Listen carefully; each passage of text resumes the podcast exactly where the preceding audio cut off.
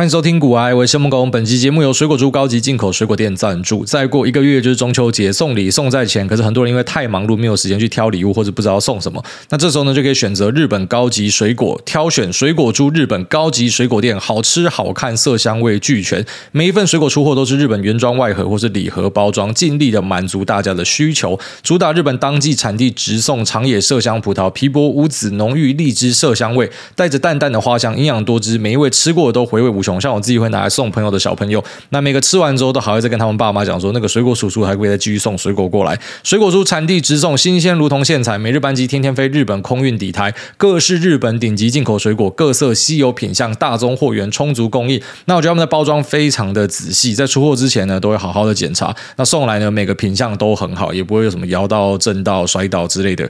那他们有非常好的 VIP 服务，你可以呃私讯他们，那跟他们说你的需求是什么，那他们都会帮你做做到克制化的选项。在这边提供所有的需要朋友们，他们现在在官网上呢有一个全新的改版，那你只要输入我们的折扣码 G O O A Y E 就可以全馆限时优惠，满千送百。那你可以在我们的连结栏这边找到相关的说明跟折扣码。哦，那如果说你想要自己吃水果，或者是说中秋送礼，或是朋友的生日什么的，那想要挑选呃好看又好吃又实用的礼物的话呢，水果猪进口水果店就是你的选择。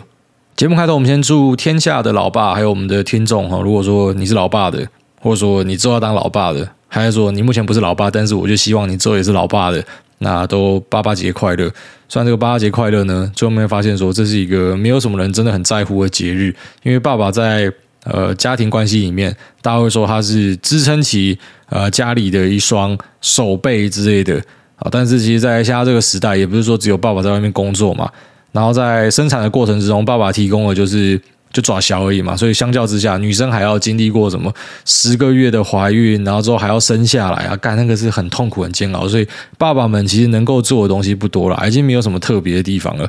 那我觉得爸爸节呢，呃，像我家里可能大家跟我讲说爸爸节快乐，然后没有要屌我，没有要给我什么爸爸节礼物，还是什么，你儿子来跟你亲一下说，哎，爸爸爸爸，干他妈，儿子连爸爸都还不会叫，但是儿子最近会走路了，所以。呃，这个是我觉得非常开心的事情。那有点像是曾博文讲的，很像是一个手机更新韧体的感觉，就是你每天睡觉起来，这只手机就会更新，它就会突然有一些新的功能，有点那种感觉。那呃，会走路对我来说是一个很赞的事情。那其实我也跟我老婆讲哈，反正你给我这个小孩呢，那八八节以后就不用准备了，这是真心话了哦，因为就觉得。就这样，不知道怎么样。反正我自己本身也没有在过节日，我连自己的生日都没有什么在过。但还是在这边要祝大家啊，爸爸节快乐！因为搞不好现在很在意，有些人觉得说我当爸了，这是一个属于我的节日。一般男生应该不会这样啊，男生就是打断牙齿或血吞嘛，然后会去思考说什么节日杀小的。但如果有的话，然后没有人屌你的话，我这边祝你爸爸节快乐。那我其实这几天笼罩在一个有点难过的气氛里面，因为已经八月十号了。那我岳母他们八月二十五号就要离开。那不知道是年纪到了还是杀小，就是以前跟他们说再见都没有任何的感觉，像是去欧洲或者他们来台湾，那这一次就感受到，妈的，好想要跟你们一起回欧洲那种感觉，就想要一起继续生活在一起的感觉，所以就有点在想说，还是干脆直接搬去欧洲好了。就最近开始产生这样子的想法。那以前会觉得说搬去欧洲最怕的一件事就是很无聊，因为他们那边真的没有什么事情可以做，像小朋友来这边干嘛玩到疯掉，因为每一个百货都有小朋友区嘛，其实在那边是比较没有这样子的东西。那也没有那么的方便哦，所以其实小朋友来这边真的玩要疯掉。那像我自己就会觉得啊，想要吃拉面，想要吃牛排，还是想要去哪里呃打个什么丽华行网咖之类的，在台湾比较方便。但现在也比较少去做那样的东西，所以就突然觉得，反正一样是在养老的生活，那干脆呃直接去欧洲生活好像也不错。我们还是有计划说，可能老一点，可能四十岁的时候呢，搬去西班牙的海边，那就找一个透天面海的，然后每天就吃海风跟海沙。有事没事就出去晒太阳，跟西班牙的阿巴贡跟阿巴婆一样，晒到他妈每个都橘橘的哦，每个都是橘色，像熬虾那种颜色，然后身上一堆老人斑，然后一堆肥肉叠在那边，但是也不在意，有些会在那边露鸟之类的，就觉得好像那也是一种很不错的生活，很清幽很自在，那也花不了多少钱。啊，那最近就有在思考说，是不是要早一点去执行这一件事情？因为说再见还真的有一点难过的那种感觉。所以在这几天呢，就是基本上他们想干嘛，我就尽量的去达成。虽然他们都没有什么欲望啦，那呃小姨子、小舅子就是喜欢打电动而已，所以就会带去什么汤姆熊啊，跟呃 Sega，哦林口有一个 Sega，那汤姆熊反正附近也都有，就是赚一堆彩票。蛮好玩的。就他们跑去玩这个，然后汤姆熊跟 Sega，你会以为说他们会喜欢玩一些有刺激性的东西，哦，可能是一些射击啊、投篮啊，或是。呃，有有运动类型的游戏，就不是最后面全部都跑去玩赌场类型的游戏，所以我在想说，难怪手游会大卖。从小小朋友就是喜欢那种感觉，就是我压到 jackpot 的那一种感觉，所以他们最后面全部都是把时间花在呃去玩。那一种就是我可能投币进去，它有一个球掉下来，然后如果掉在哪一个洞，就有多少彩票那一种，那或是类似的这种博弈类型的游戏，我就全部都要玩那个，然后赚一堆彩票回来。那我岳母呢，就是很宅，她也不知道干嘛，她跟 Lisa 个性有点像，就没有什么物欲，然后都待在家里都不知道干嘛。然后但是那一天呢，突然跟我讲说，她想要去拜一拜。我说，干你要拜啥小？他说，因为他想要求个好姻缘。然后这边讲一下，呃，他们虽然有一个爸爸嘛，就是。呃，这个两个小朋友有个爸爸，但这个爸爸跟我岳母呢，并不是婚姻关系，是男女朋友关系。那之前这个人也说要娶她，但是最后面没有娶我岳母哈。所以其实欧洲有很多这样子的关系，就是呃，虽然是男女朋友，可是是有小孩。那一般都是男方这边比较坏一点，就是讲说要娶你，然后最后面没有娶你。啊，反正还是一起去把这个小孩养大。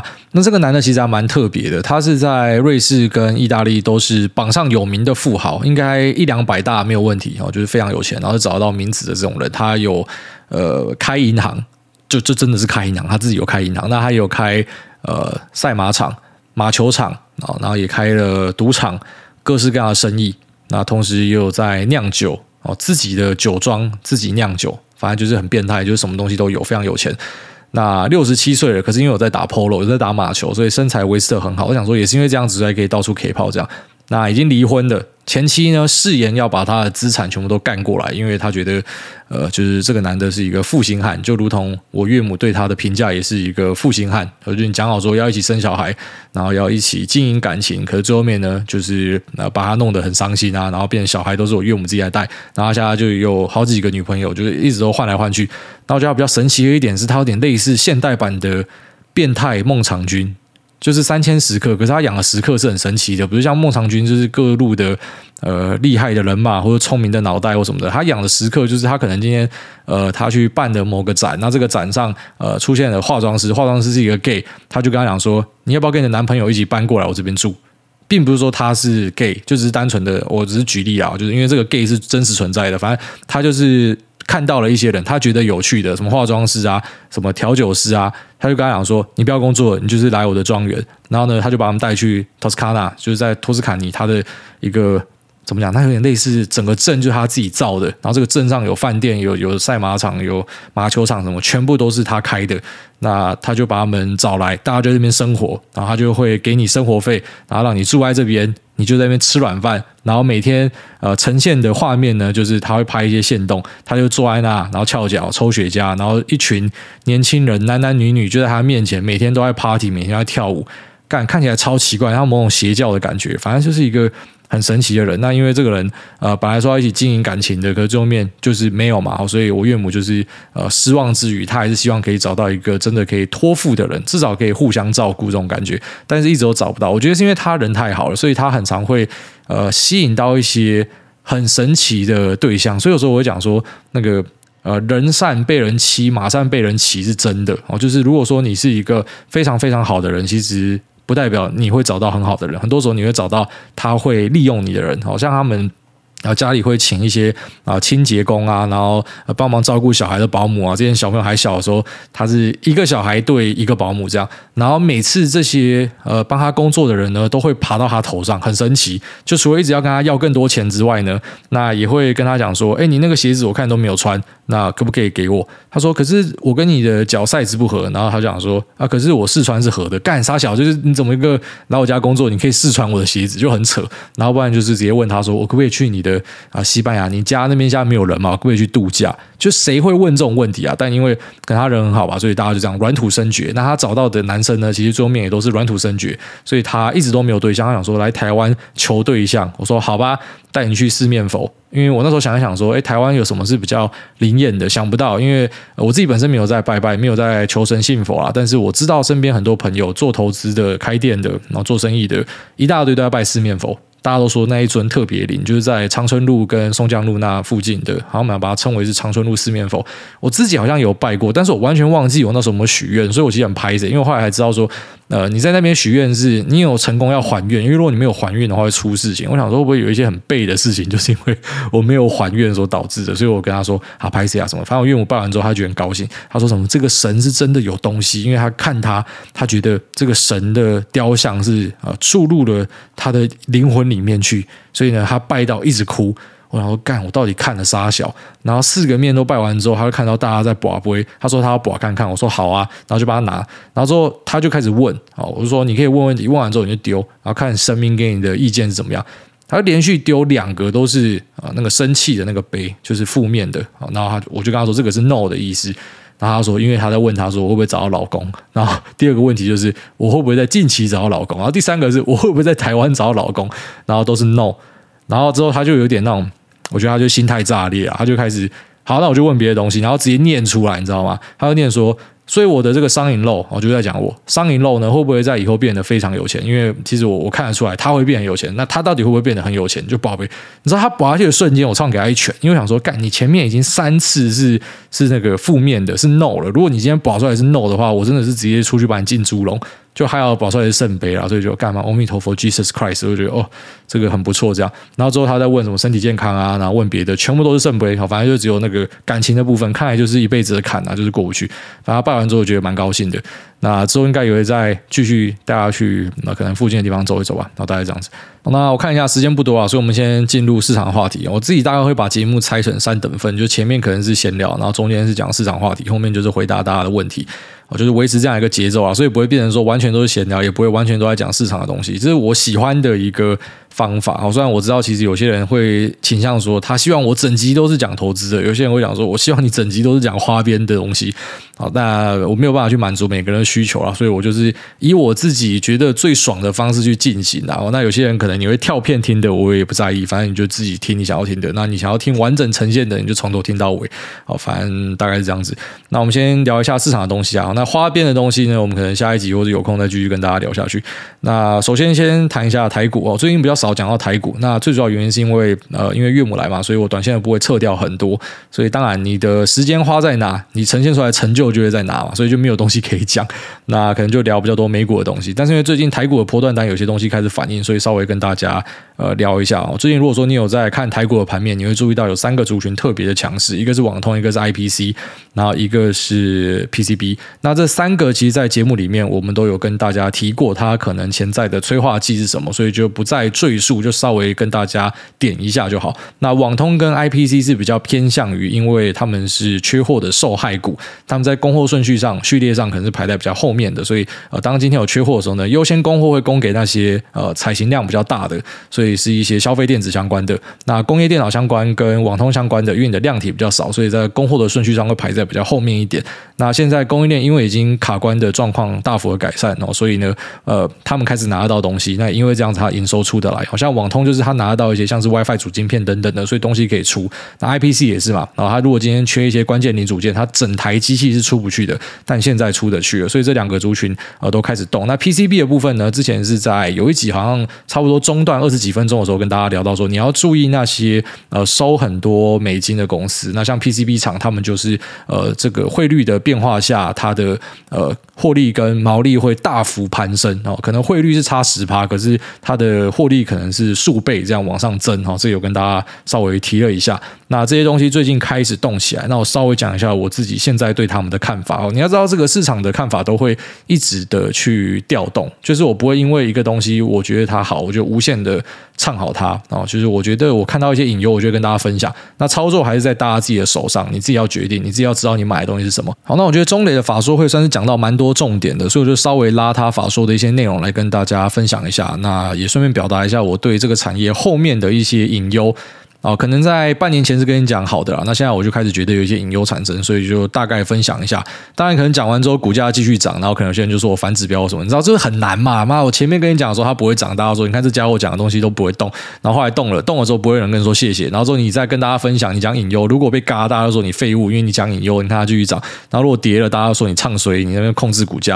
我跟你讲，其实我们在做这种股票节目的很困难哦，所以希望大家都体谅啊，你就把我这边当成是产业台就好了，要怎么做还是自己哦，就是不要说。呃，把我的说法当成是一个操作的依据，我就只跟你分享说，哎，我是怎么样看待这个产业。那中磊呢，会是我自己盯的网通厂重点之一哦，中磊、起机。智邦、智易，然后这四个算是我会看的四大天王，还有联雅，联雅可能会把它放进去。那他们其实各有强项，所以很多人在做网通股的时候，他其实会把它全部混在一起。哦，我今天做网通股，随便找一只买，其实不太对啦。他们的呃专精的领域不一样，虽然可能相关性很高，股价有时候都一起动，可是专精的领域是不一样。像中磊可能就是比较偏向呃白牌的这种五 G 哦，O-RAN 什么的。那再就是 Cable 相关的哦，这是我们会看中磊。那智易呢，可能就是机上盒 WiFi 机。那再来就是智邦，可能就是呃 server 的 switch。那如果是起机的话呢，重点我觉得是放在车用哦，所以其实各有各的强项啊。但是拿中磊的法说会，我觉得相当程度的可以代表这个业界目前发生的状况是怎么样。那这个资料出来呢，大家都是一面倒的看多哦，因为其实股价狂涨嘛，所以很合理。就是股价涨的时候，什么东西都被解释成是好的哦。但有注意到一些隐忧啦。首先就是我们之前有听说过在。呃，美国的 ATT 跟 Verizon 呢，其实他们的用户有持交的状况产生，哦，这跟在二手车的贷款市场一样，哦，就是有些人已经开始持交了。为什么你会持交？就是因为你没有钱嘛。哦，所以当这个状况产生，其实是一个隐忧。二手车这边是要注意说，就是如果说开始有很多人交不出来，哦，利息付不出来，那车子被银行扣走，银行拿去卖，那大量的二手车一次倒出来的话，有可能会对呃一手车的市况也造成影响。哦，这个是大家要稍微去看的一点。那再来就是一些二手车商，我觉得如果你有投资这些公司的，你要去稍微注意一下。然后这题外话，那网通的部分呢，就是因为你看到电信商有这样子的一个呃消费缩手的状况，哦，所以你可以当成是大家已经比较没有钱的了。所以其实本来在电信商这边是有很强劲的拉货，因为他们也会有迭代的状况产生。但是当消费者的消费减弱的呃，状况出来呢，你就要注意这个库存有没有上升。好，那我们是有看到库存有上升的。那在网通厂这边也是有注意到库存有上升，但是一样，这个就被当成像是去年呃十月、十一月半导体库存上升一样，大家把它当成是一个好消息。因为呢，我们这个东西它是供不应求，所以我库存越高，等于说我多少东西我就可以卖多少钱。我没有库存，我才赚不到钱。好，那有没有觉得似曾相识？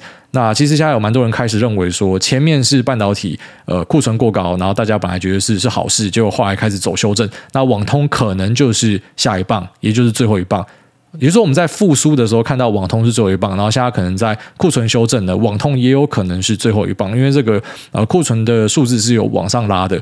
那美国这边消费是有缩手的，所以这边大家稍微注意一下，就最后面会不会也是要经历一个去库存的的的状况产生？那像我自己是去推测会发生在二二年的 Q 四跟二三年的 Q one，应该是二二年的 Q 四就会开始看到。所以在这边算是提早先跟大家讲说，我觉得有这样子的可能，但是当然我希望我是错的，就是美国这边消费超强劲，然后一直拉一直拉，把股价喷到天上去，也是有可能啊。但我会这样子去看它。那再来呢，就是他有提到说这个。呃，长料缓解的状况，这就是我们跟大家说，呃，它本来有缺料卡货，那这个长料现在都缓解了，说他们的这个订单满足率就会往上拉，所以目前是拉到了九十趴，也就是说，那，人家跟他下单多少，他有九十趴可以去 deliver，已经这个供货是顺的。所以，当这个供货顺起来之后呢，哦，你要知道，这个道理跟半导体一样，就是下游在叫货的时候，他叫不到，可能就是多叫几家。所以，供货一顺之后，可能就发现说，哎，我其实不需要这么多东西，所以会有砍单的可能性产生。哦，这大家要去注意。所以在网通的部分呢，我们会相信说，它可能呃没有办法逃掉这一波的。库存修正，它还是会遇到，只是呢，它比较幸运的一点是，前面已经有一些半导体的前辈秀给他看，说这个库存修正是怎么样的痛苦，所以呢，它算是有提早反应的机会。所以，就算说它有库存修正，我相信它的幅度应该不会比半导体来的这么严重。但是呢，会有这样的状况产生。那这些公司，我相信他们看到这样的状况，应该也有在做调整。但是你说，呃，这股价要不要继续追呢？在我的呃角度，我就会觉得说，你要去开始注意一些风险了，因为这不是说一个什么超级长的趋势，这不就像是一个事件型的啊短期的一个催化剂。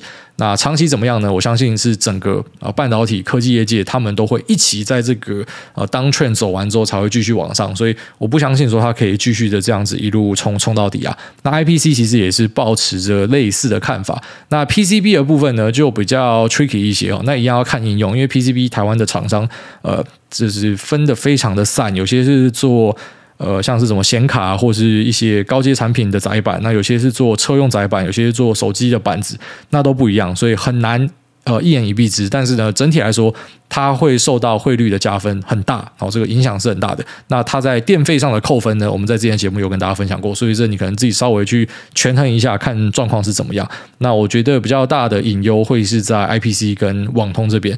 那 PCB 的部分呢，还是要看整体的呃电子零组件的需求的状况是怎么样。那这部分我们可以从美光最近的一个发言来做一个讨论哦。美光最近又跟大家讲说，它的 guidance 会继续往下降，那甚至呢，它的 FCF 哦 Free Cash Flow 会会转负，那为什么会转负呢？因为它的营收可能会往下掉，那可是它的资本支出呢，虽然有减了，但是没有办法呃很大力的减，因为有些东西头已经洗下去了。所以当你今天把营业现金流去减掉呃资本支出，那当入不敷出的时候呢，就会变成你的这个自由现金流是负的。那这个东西对公司会有什么样的重大冲击吗？我是觉得不会，啊公司这么大家不会倒掉啦，它是一个短期的现象。但是就是告诉你说到明年第一季可能都还是不太乐观的。好，所以美光讲的这个，我觉得大家可以放进去参考。那一样，美光在之前就被我们当成是风向标了嘛。好，那这一次丢完坏消息之后，大家要注意的就是股价会不会破前面的低。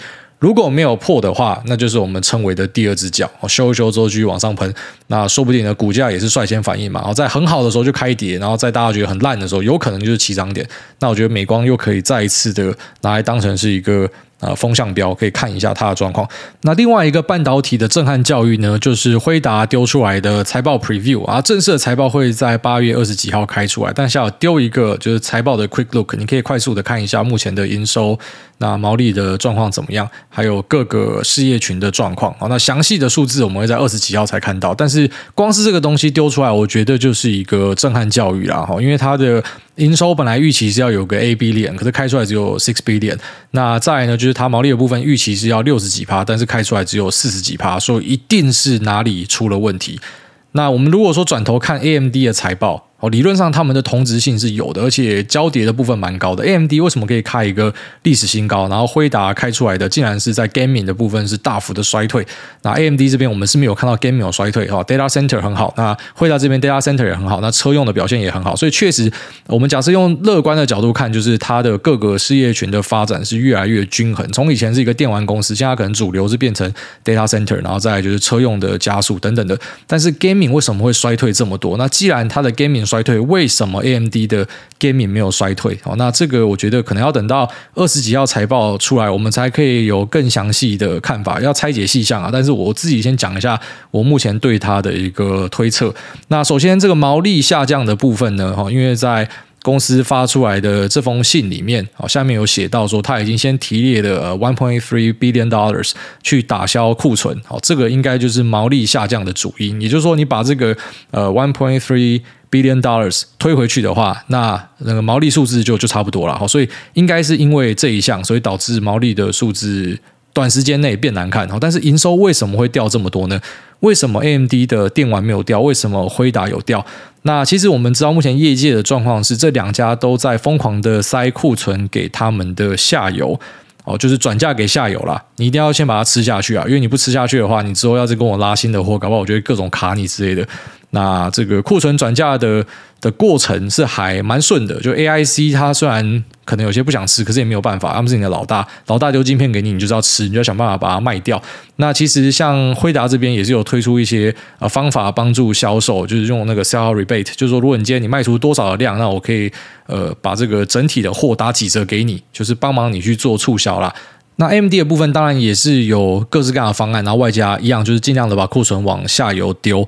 那前几天有看到一封信，我觉得我第一次看到企业的信写的这种像语气诀别书，就好像真的要完蛋要死了。那这是一个香港最大通路 M D 最大通路写给他客户的信。那在信中呢，就写到目前的状况真的是非常的糟糕。那在信末呢，呃，提到说他们甚至会自己下去搭他们自己的通路门，哦，就是没有办法，因为这是我公司要生存，所以我自己甚至会下去打价格战。然后自相残杀哦，因为这是公司生存必要的一个经过。真的，这封信看起来超可怕的，好像整个业界要完蛋了这样。那你想说，既然都有塞库存给下游，那为什么 AMD 的 Gaming 是成长，NVIDIA 是下降的？这很奇怪。然后再来就是 AMD 的呃挖矿卡的占比。应该甚至有可能是比 NVIDIA 高，NVIDIA 可能是整个市占是比较高，但是用纯度占比来说，AMD 它呃甚至会比 NVIDIA 高。所以既然矿爸爸们哦，因为你知道现在是矿难嘛，所以呃矿卡都停滞的状况之下，你说如果辉达的这个下降是因为挖矿的关系，那为什么 AMD 没有因为挖矿而下降呢？哦，这个是我觉得。很奇怪的一点，那稍微看一下 AMD 财报，就会注意到它的 account receivable，它的应收账款是呃大幅的上升，那它的存货也是大幅的上升，所以我自己推想了啊，当然这个我们还是要等辉达的详细财报出来才可以去做验证，但自己初步的猜想是，呃，AMD 它把东西丢给下游，应该是丢的比。辉达更大力，好，所以它的营收的数字比较没有受到影响，不然你很难想象，因为呃挖矿的部分两家都会受影响，甚至 AMD 会稍微多一些。那电玩的部分，如果说啊消费者都不买的话，那两家应该都要受到影响，应该不会有这么大的一个 gap。那特别是辉达也没有传出说它的卡有出什么样很大的状况，大家突然不要买它的卡。所以我觉得可能是做账的关系哦，就是呃，AMD 可能它之后也会有这样的东西，只是它可能递延去产生。那辉达是先产生，就像辉达，他直接先丢出来说，他要去提列呃，one point three billion dollar 作为打消呃这个库存的一个准备金哦。这个打消库存意思就是说，他会去跟他的下游们把这些晶片买回来，或者是他自己。呃，目前库存里面的晶片呢，这个东西应该就是会直接一起报废掉，就是说，呃，他就把他的这个库存给打掉，那它是一个痛苦的过程，它会影响到它短期的毛利哦，这应该是毛利影响的主因，但是那个营收的部分真的就是很难解释啦，哦，所以。我们还是要等到二十几号再来拆解这件事情，但是我觉得这一份哦，就是一样啊，他就是丢出来，然后帮忙半导体彻底的。我们大概都知道说现在状况不好嘛，大家都知道了。那只是呃，股价应该要跌到什么样的地方哦，这个是大家想要知道的。所以开出一些不好的 guidance，一些不好的营收跟获利，我们就来看看说这股价到什么地方有可能会测一个底。好，这个是假设我们在实务上操作会这样子去看待它。哦，但是我相信是呃，AMD 它应该没有办法独善其身，就是当老黄他开这样的东西，那看起来很差，结果 AMD 好像诶特别卓越，我觉得应该不是这样子哈。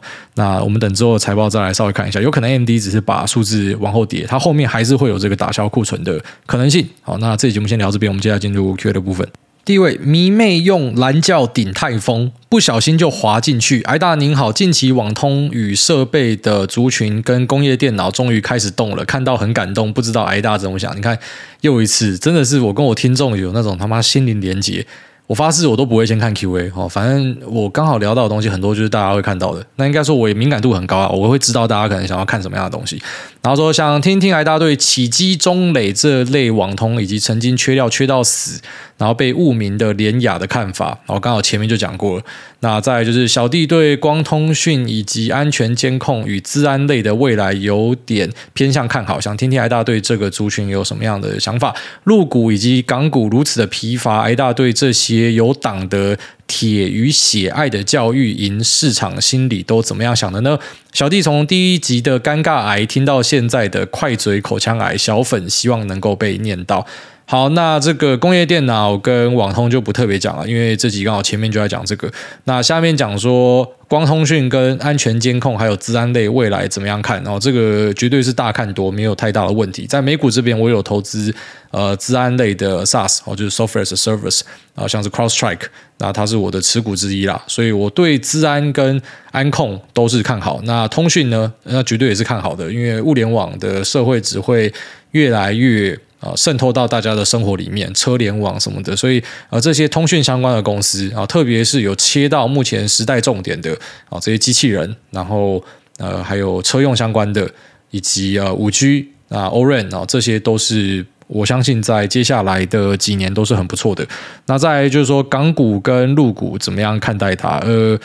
我自己有丢过港股啦，我之前有一次在 Spec 之乱、IPO 之乱的时候，想说港股应该有机会复制一样的行情，那个部位到现在呃负四十几趴，哦是有停损啊，那个是留一单留在那边做纪念，负四十几趴，本来以为是抄底，哦结果没有想到它是地下二十五层楼。你以为这个零楼就是底了哦？你以为这边就是地平线的，结果没有想到竟然还可以再继续往下，所以我应该之后会避开了。那对我来说是一个教训啊，就是港股这个市场真的是，呃，假设中国突然想要干嘛，他他随时去做一个制裁，那个是你根本就没有办法用什么市场机制或是供需去解释的，它完全就是一个我觉得可以用人为去操控的一个市场。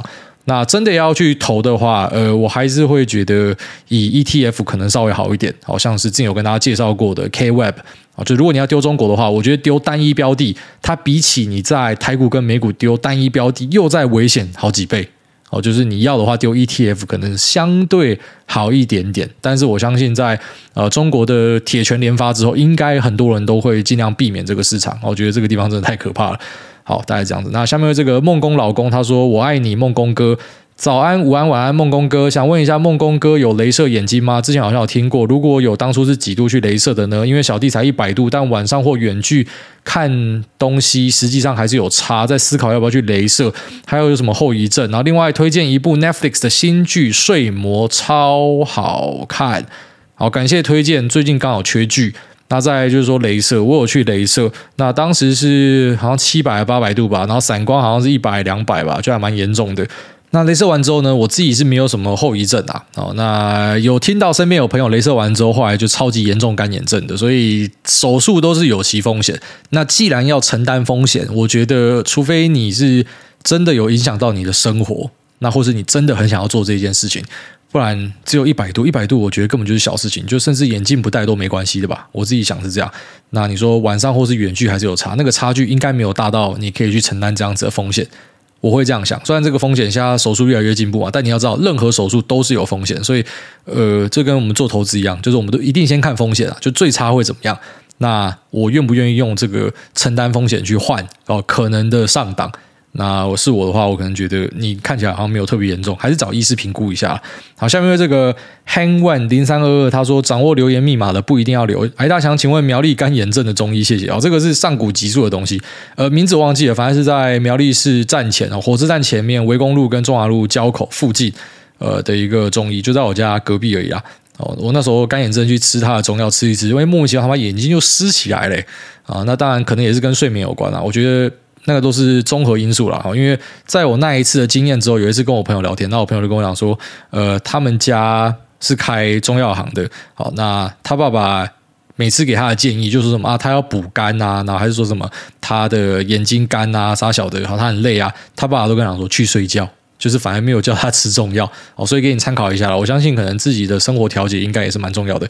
好，下面 Love GG 他说 Love and GG，诸位大家你好，今天想要推荐一个频道《叠股人生》，内容在描述各种叠烂的方法，从华丽的赔烂到朴实的亏烂。创办人是我自己，只要输入折扣码“股癌九八七”，就可以让自己的持股打九折、八折甚至七折，还有专属优惠，不要错过。以上都是唬烂的，我没有在这边白撸广告的意思，我只是想分享。想实测下跌段使用杠杆 ETF 的心得，就是真他妈可能会亏烂。三个月前我有卖一些原型 ETF 补上等部位的杠杆 ETF，而现在原型 ETF 可能都涨回三个月前的点位了，但是杠杆 ETF 可能还差六趴甚至十趴，导致自己绩效比三个月前输很多，真的是实测起来有感的亏烂。好，那看 ID 这个应该是 Love GG 大本人哦。他在去年十一月的时候就决定要从良，就是他不要再买一些标股了，他决定要投入大盘。可是可能觉得投入大盘又太无聊，所以他在高人指点之下就说他要投入杠杆 ETF。那我觉得他当时有聊一下他的呃操作的方法，其实他那个方法是可行的，比大多数人去买杠杆 ETF 来的更保守。很多人买杠杆 ETF，他就单纯的什么零零五零正二跟啊、呃、什么 TQQQ 压满嘛，我觉得这其实就会出问题，这会有很大的问题。我觉得整个杠杆倍数不是这样算的，你如果遇到震荡盘，你真的会搞到你的部位整个爆开。好，那它是压，我记得是一点多倍的杠杆。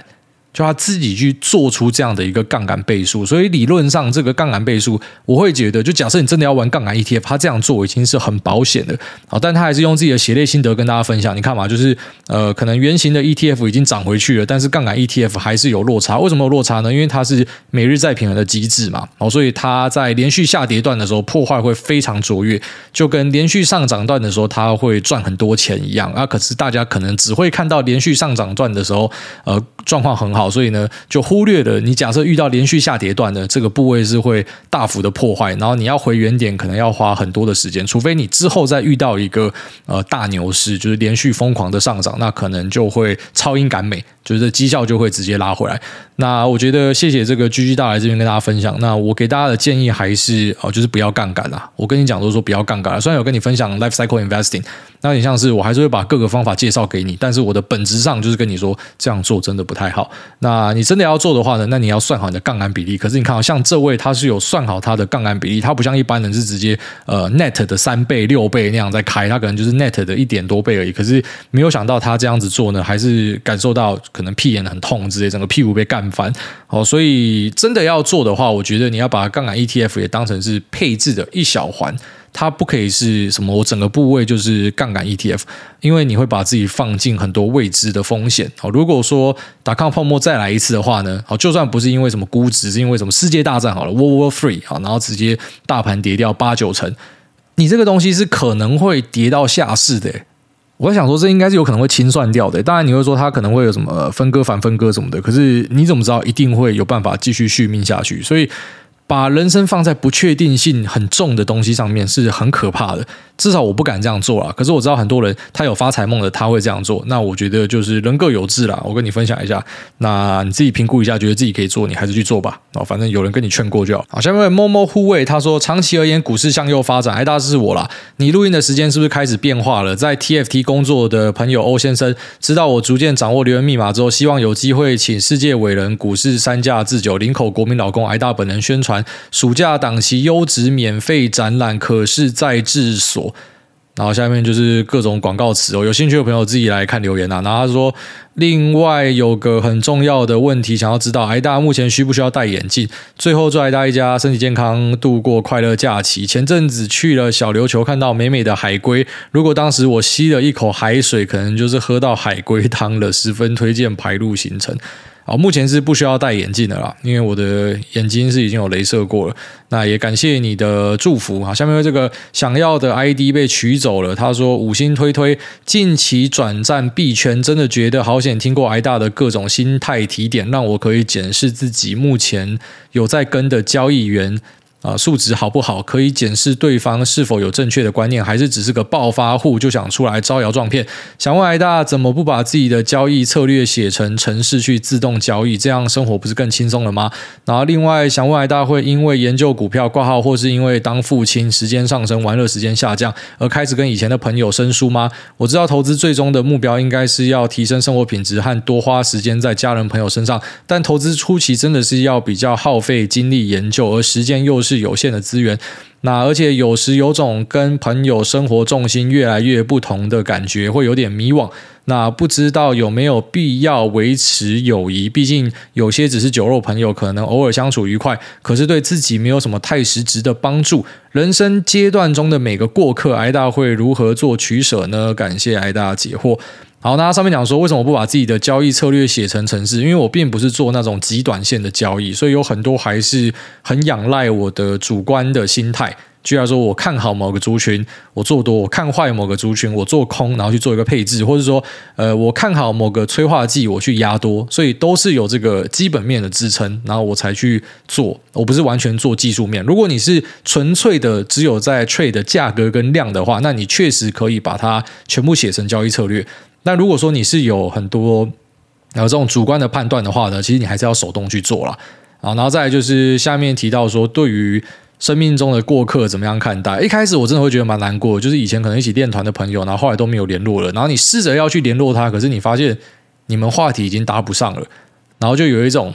Arctic Monkeys 那个歌会在你的耳朵响起，Fluorescent Adolescent 那一首就是一个小丑 MV 的，就是那一首感觉，那首会让你想起你失去的朋友那种味道。但后来就觉得，反正就是生活改变了嘛，那个是没有办法，那就是人生的一个进程。呃，一期一会哦，有些人就是在你的生命中陪伴你一段时间，但是呃之后呢，你就不要强求了，就有点类似说。你玩《暗黑破坏神二》，好，我相信你问很多那种八零后、九零后的，大家都会告诉你很多美好的回忆。那我这边劝告你，千万不要去把《暗黑破坏神二》找回来玩。好，虽然有复刻版啊，但是我就讲以前没有复刻版之前，你知道，有一次我就想把它找回来玩，然后发现回忆整个被破坏掉，有些东西就留在那就好了。所以并不会说什么去强求要的，就是以前的朋友呢，我要留下谁或什么的，那没有办法，因为呃。时间是不停在推进，人也是不停在推进哦。你生活圈一定会一直换，能够找到那种跟你一起成长，或者说他即便没有跟你一起成长，可是在不同阶段都聊得来的那种死党等级的，但我觉得超难。所以我觉得你就放宽心啦，因为没有办法，那个就是每个人都必须经历的东西。那也不用去做什么取舍，反正不要想太多啦，不要觉得说什么你没有在联络朋友，你就是刻意疏远他，或是感到不好意思。然后有时候你没有想到联络的时候，就不用联络啊，就随便啊，因为搞不好别人也没有想这么多啊。下面这个。M 零一一二，他说广告仔去红干啦，五星吹捧挨大，知道挨大的制约就是要把留言念完，但那种广告仔真的超烦，我就不信有人真的听了会想要去消费。每次听到有广告留言就想跳过。如果大家会喜欢听广告文，挨大自己一支接三支业配就好了。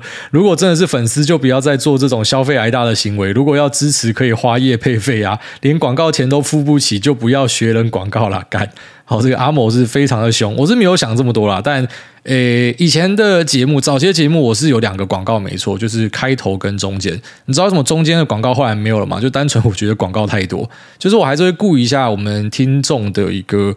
呃，感受啦，哦，就是我有广告收入，当然是来自于有很多人的支持，所以这是一个互惠的过程。但是我也不希望说有太多的广告，然后导致大家的收听的体验被影响嘛。所以其实现在有蛮多的呃 Podcast 的啊串流平台，他们都有在提供你开动态广告，就在节目里面可以插广告。那其实他那个估算啊，他推给我就是说，你一集可以再多赚个三四十万台币。但是大家都还没有听到动态广告，因为目前我其实是很幸运啊，我一直都还是有广告商来找我，可能之后没有广告商的我才会去开那个，因为我就觉得不希望有太多的广告，但是我也不会觉得说什么听众广告他们就是干用干呐，我没有想的这么坏啦。但对啦，可能如果这个广告数量开始上升的话，我们就会开始跳过，一开始可能只有几个，有时候蛮好玩的，但如果这每个都变广告的话，就不好玩了。好，下面这个习近平最牛，他说我的部位很大，你忍一下。海大你好，想问 QQQM 和 QQQ 的问题。以前一直觉得 QQQM 只是 QQQ 的客家版本，追踪指数一样，目前为止的绩效走势也一样。但最近发现 QQQM 的说明书写挂号至少九十趴追踪纳斯达克一百，这个十趴的伏笔，如果长期投资下来，有可能在未来造成巨大的差别吗？然后这十趴的差别会以调整纳斯达克一百成分股为主，还是有可能会加入一些别的交易所的股票进去呢？谢谢海大，祝海大基金变大。我、哦、这个习近平最牛，我觉得他蛮屌的。他今天有注意到这一件事情，因为这个我之前也有注意到。我想说，大多数人应该不会注意到。那我注意到他之后呢，我就试着要去找呃这个说明是什么，然后就发现说，其实很多 ETF 都会塞这一项。那这时候你可能耳朵开始响起柯南的歌曲，你就觉得说，干他妈一定有问题。但我去查 Investco 的官网，因为这两个商品都是 Investco 出的，然后去比较一下它的 Holdings 是一模一样的啦。哦，那他们对外宣传也都是一模一样，它就是一个小型的、费用比较低、流动性比较差一些，算我觉得没差哦的一个版本的 QQ。那像我自己后来有在买 QQQ，我都是买 QQM。因为我就是符合你讲的，就是客家版本，因为它少了零点零五趴的费用，虽然基本上那类似是可以忽略，就是真的很小。哦，当然呢，我的量没有大到流动性对我来说是有有困难的，就是我要出随时都出得掉。它那个量其实当然跟台湾的流动性都没得比啊。我们一般讲说流动性出问题是台湾一些股旗那种什么五档挂价都没有人在挂的，那个才是流动性有问题。像这种都还是你基本上你有个千口万口要丢，都还是可以很轻松丢掉哦，都非常轻松可以直接一泼就出掉。所以我。觉得这根本就不是任何的呃障碍，所以当然选便宜的买 OK。但对啦，就是他那一个会不会之后呃这种基金公司去搞鬼？有可能，有可能，因为那个就是他讲说九十趴嘛，所以有十趴我应该有时候可以放现金啊，放固定收益商品啊，还是什么的。我相信他可能只是帮我们制造一点 buffer range 吧。因为对于这些基金公司来讲，它最终。大家去比较他们的时候，特别是美国是一个很成熟的市场，都是比说你追踪的效果怎么样，你有没有脱离太多，你的管理费是不是太高，又有 Vanguard 在后面鞭促大家，你一定要把东西压便宜，所以应该不会有太大问题啊。但它确实是一个值得注意的东西哦。那我觉得会怕的你就买 QQQ，因为零点好像是零点一趴跟零点一五趴吧，那个差距是真的是小到可以忽略啦。那成分股呢，我帮大家查过，是完全一样哦，所以它并没有说呃刻意的 hold 现金或是有其他商品，它真的就是百分之百在在追踪啦，所以没有什么太大的问题。好，下面这个视障人士表示。公公偏头痛，梦公头不痛。癌大你好，就先五星吹爆发感恩文。不知道以前的哪一集有听到癌大说未来车用跟网通 O-RAN 是趋势，马上来研究。后来在八八节这天迎来了五三八八的新高，感谢癌大提点。然后另外想请教钢铁跟台湾游戏股的后市，您有什么建议跟看法？感谢，祝福好人癌大居大。P.S. 有没有考虑来个癌大午餐竞标，所得捐出，完全不会落人口舌。呃。我跟你讲，其实我以前真的是一个非常怕落人口舌的人。我近期有开始觉得，就是你不管怎么样都会被人家嘴。好像前阵子我在论坛又被人家嘴，有人贴给我，然后很多人去帮我讲话，所以我感谢这些论坛的使用者，你们帮我讲话。但我必须得说，在台湾的自我审查界，我没有前三，一定有前五哦。我自我审查到什么样的程度，我可能大家有发现，但我们要我跟大家复习一下。首先，第一个是。你不会在书上的推荐人看到我一堆呃财经的粉专组，他们都是推荐人嘛。当然这不是一个坏事，但我就想说避免落人口实嘛，所以我就不要在每本书上都刷我的名字在那边，我就全部都不接。好，这个都是每个礼拜一直寄进来，我全部都不接。那我也不帮人家写什么推荐，我全部都跳过。那我现在也都不上媒体，所以你也不会在访问里面看到我。那我在节目的单集呢，全部都放 emoji，所以呢，你也不会觉得我在下 clickbait，然后就是故意放一些耸动的标题啊，这个美国陪。洛西来台，然后吸引大家。我根本就是只放 emoji。那我出书的收入呢，全部都捐出去。那我也在出书的那个过程里面，你去看我的粉砖，我从来没有在自己的粉砖上打过书，也没有用自己的粉砖下过广告。出版社一直要我这样做，我都不做，因为我觉得一定会被人家嘴说：“哎，你不是会投资，会投资干嘛还要出书？”我坦白讲啊，出书真的没有多少钱呐、啊。好像我出书卖到台湾好像是那一年的，我记得第二还第三吧，输给林香，因为林香奶真的太大，那打不赢。那、嗯、卖了可能快要十万本吧，那那个版税就几百而已啊，很少啦。那真的没有多少钱呐、啊。可能有些人觉得那很多吧，但我觉得干那个根本没有多少钱，所以捐掉，那账号被嘴啊，还是被嘴啊，因为也没有人会在意你说什么，你到底他妈的呃出书到底有没有捐出去或什么的，那不重要啊。所以我跟你讲，我的心得就是。大家可以把我当一个借镜，就是你真的不要怕被骂，因为做到我这样的程度还是被骂，然后我的节目都没有跟大家收过一毛钱，还是被人家嘴说他还不是就是靠业配，他不会投资啊，他不是靠业配，业配比较好赚。你知道，其实我坦白跟大家讲啊，业配比投资难赚一百倍，不信你试看看，你做看看你有没有人会找你业配，干业配真的超难的，就是呃投资赚钱，老实讲，你买指数你就赢过八九成的人，你业配你试看看你要怎么样去业配，所以。呃，不管你做什么，都会被人家干啊，所以我已经跳过那个阶段了。我觉得后来我就释怀，就发现，因为你不管做什么，你都会被干，所以好随便啊，反正就是有人会干你嘛。那他高兴就好，反正你也不在意他。那再就是他发什么感恩文，其实这个很罕见啊，一般都只有跌的时候会回来找我，涨的时候都不会有人回来找我。那一样啊，就是你们涨了也不要回来谢谢我什么的，因为你要知道那就是你自己的判断。我这边就是一个资讯台，所以是你自己的判断让你赚钱，那恭喜你。那一样啊，要小心，当大家都在问这个这个时候，哈，这我自己就会注意。像技术派看到一个长黑 K，可能很多人就会开始减码。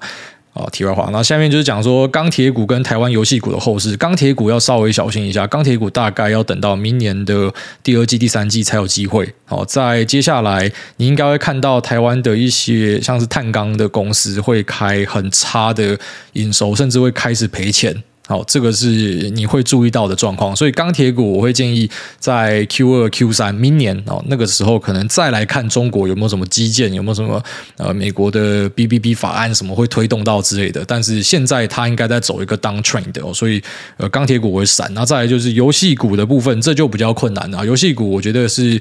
呃，没有办法用所谓的大趋势来看，应该就是有些东西它就是很赚钱，有些东西呃它就是不赚钱，有些东西它接了一个大的代理，它就可以炒一波什么的，所以这个要看你详细要问哪一个，这个没有办法用这种族群的角度来帮你解释。然后大家讲，下面这个来自台中的小菜鸡，他说最爱团勋哥，癌大您好，我是来自一中的小菜鸡，已经很久没有来这边留言了，希望可以被念到。想问癌大为什么我对这波的亏损没有什么感觉？明明亏损最多的时候差不多三十趴，挂号六七十万，看到其他人亏损一点就世界毁灭，很不解为什么。后来有想到，可能是因为有太多事要做，读书已经占掉大部分的时间，也有可能是我太自信，觉得这些钱很好赚，请癌大骂醒我。然后另外有一个我最近很想问的问题，因为我读书就是为了赚钱，如果读书不能赚钱，我也不会读。想问癌大，当初去发哥演讲，那些员工都大概是什么学历？如果是顶大出来的毕业生加硕士，可以拿多少薪水？这会给我很大的动力念书。感谢癌大无私的回答。那祝癌大一家身体健康，不要被闲得发慌的酸民影响。诺亚当个快乐的恶魔宝宝。另外可以请癌大祝我考上台大电机吗？哦，当然是住这个台中小菜鸡考到台大电机。那如果说呃这波的修正都没有任何的感觉的话，那恭喜你，你很强哦。因为这一波的修正应该可能是金融海啸以来最强的，所以都没有感觉的话，可能那个心态就是很适合做投资啊。因为其实蛮多人他不适合做投资，主要就是因为那个心态过不去哈。所以啊，心态过得去，那做法又没有偏离正道太远，那又知道自己在干嘛，其实这很稳的。那又会念书，说想要去。发哥，发哥应该是要我我知道最早最早是他只会去抓 lab 里面的高手啊，然后现在因为呃，毕竟其实像蔡明介跟呃台积电的大佬都有出来提过嘛，台湾的人才不够，因为他们要的人太多了，所以听说有开始开门的啦，就是一些可能本来进不来的人都可以开始进去了。那你说薪水大概可以拿多少？呃，就几百啦。那如果说红包拿一拿，运气好一点的，像是呃联勇有拿到千万去的嘛，当然那个可能直接蛮高的，可是一般拿个几百几百这样领，应该都是没有问题的。那呃，大概是这样子，就是说你进去这边。几乎啦哦，就是年薪两三百以上，应该是一定有啦。那只是你有没有办法再继续往上冲？你有没有办法呃变成管理值，然后更强大？那个是后话。但是你光是进去，你就赢过台湾绝大多数人。你光是进去，你可能就是 PR。呃，九五以上的人了，所以在这边捞钱绝对是最好捞的。但是当然，他们也很累啊，他们有很多的呃加班啊、虐肝啊什么的，这你自己要有心理准备啦。哦，就是不是说什么这个是 easy money，这个也是 hard money。那它的门槛很高，所以要好好念书。大家这样好，那也祝顺利。这节目到这边就这样，拜。